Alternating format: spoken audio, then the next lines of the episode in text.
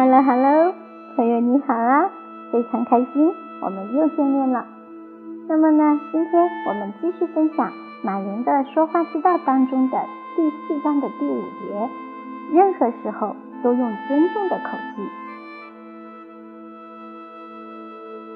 一位职员一心想移民美国，当他把自己的这个梦想告诉一位同事以后啊，却招来了同事的打击。美国有什么了不起的呀？这位职员脸色立马大变，不堪挖苦，于是与同事发生了冲突。生活中啊，其实每个人都希望得到他人的尊重。尊重他人不仅是礼节性问题，更是维系与他人之间友好关系的桥梁。如今的马云，尽管身处高位。但是在面对自己的职员和公众时，依然怀有谦卑姿态。在他眼里，这不仅是对他人的尊重，更是对自己的尊重。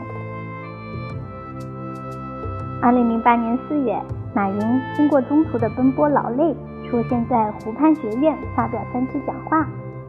因为中途有些事情耽搁，来到现场时，大家都已经等了好久了。面对在场的各位听众，马云首先便做出了解释：“啊，不好意思啊，让大家等了很久。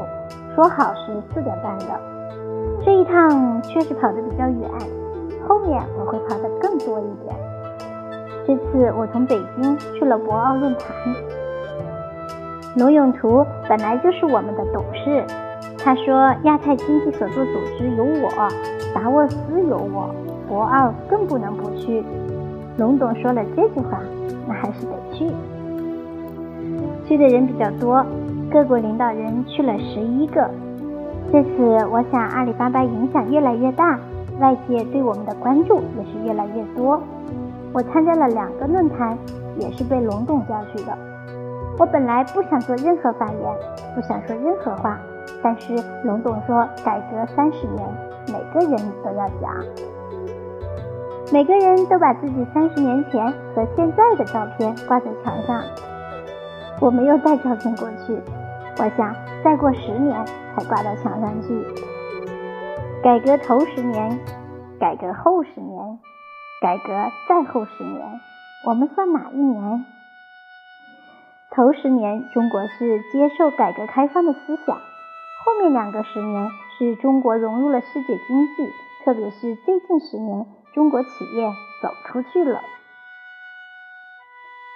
对于自己的迟到，马云首先致歉于听众，这不仅是对各位听众的尊重，更是有礼貌的表现。马云接下来的解释似乎带了点幽默的成分，却依旧是在诚恳地向大家解释自己迟到的原因，希望得到大家的谅解。面对马云的这番诚恳，还有谁会埋怨呢？其实要学会从内心深处去尊重他人，首先就必须在言语上尊敬他人。任何时候都不要让自己产生优越感。在谈话过程中，如果你不考虑对方的感受，只是将话题重心摆放在自己身上，那么不仅会让人心生讨厌，还会让谈话变得单调无趣。尤其是当你在职场上与上司、同事。下属相处时，如果你能客观地发掘别人的优点，真诚地尊重与欣赏别人，那么你的人际关系一定不错。有些时候啊，有的人会认为自己怀才不遇，当他们看到上司身上有不如自己的地方时，便从内心看不起上司；更有甚者，在言语上也毫无尊重之意，最后自食其果，在职场中败北而归。事实上，用欣赏、尊重的态度与人相处有许多好处。第一，言语尊重不仅会让对方觉得你有礼貌、言谈举止得体，还会使他认可你的人品。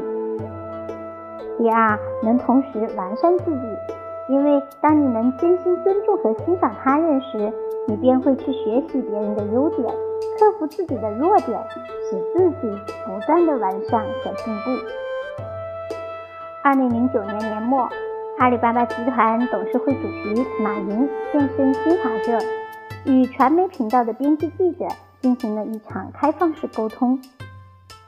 在谈到阿里巴巴员工与马云之间的互动时，马云这样回答道：“阿里巴巴可以没有马云，但马云不可以没有阿里巴巴。有我在跟没有我在，公司其实差不了多少。”经过十年的发展，我们公司从十八个人到今天的一万八千多个人。二零零九年，我们招收了五千名新员工，相当不容易。二零零九年经济形势不好，大学生就业困难，我们就尽量多招一些人。有人说，这么一搞，我更神了。这十年来，我们犯的错误比取得的成绩多太多。今天别人想知道的是我们取得了哪些成绩。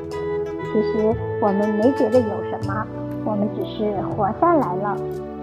从一九九九年到现在，全世界至少两千家企业做电子商务，跟他们相比，我们真的活下来了。有人觉得我们是因为得到了风险投资，可在当时获得风险投资又活下来的，就我们。我们这一代人是很幸运，在上市的前一天，我把阿里巴巴全体员工集中在一起。这些人现在资产最少的都是百万富翁。我们问他们：“你们为什么这么有钱？”我问我自己：“为什么这么有钱？是因为我们比别人勤奋吗？”我自己感觉比我们勤奋的人多太多了。是我们比别人聪明，我看更不靠谱。以前从来没有人说过我聪明。一个懂得用欣赏、尊重的态度与别人相处的人，一定会过得很愉快，别人也会同样的欣赏和尊重他。而一个提倡欣赏和尊重团队的领导，也将会受到团队中每一位成员的欣赏和喜爱。这就是马云的凝聚力，用尊重打造出了成功。好的，本期分享就到这里，感谢你的聆听，我们下期再会，拜拜。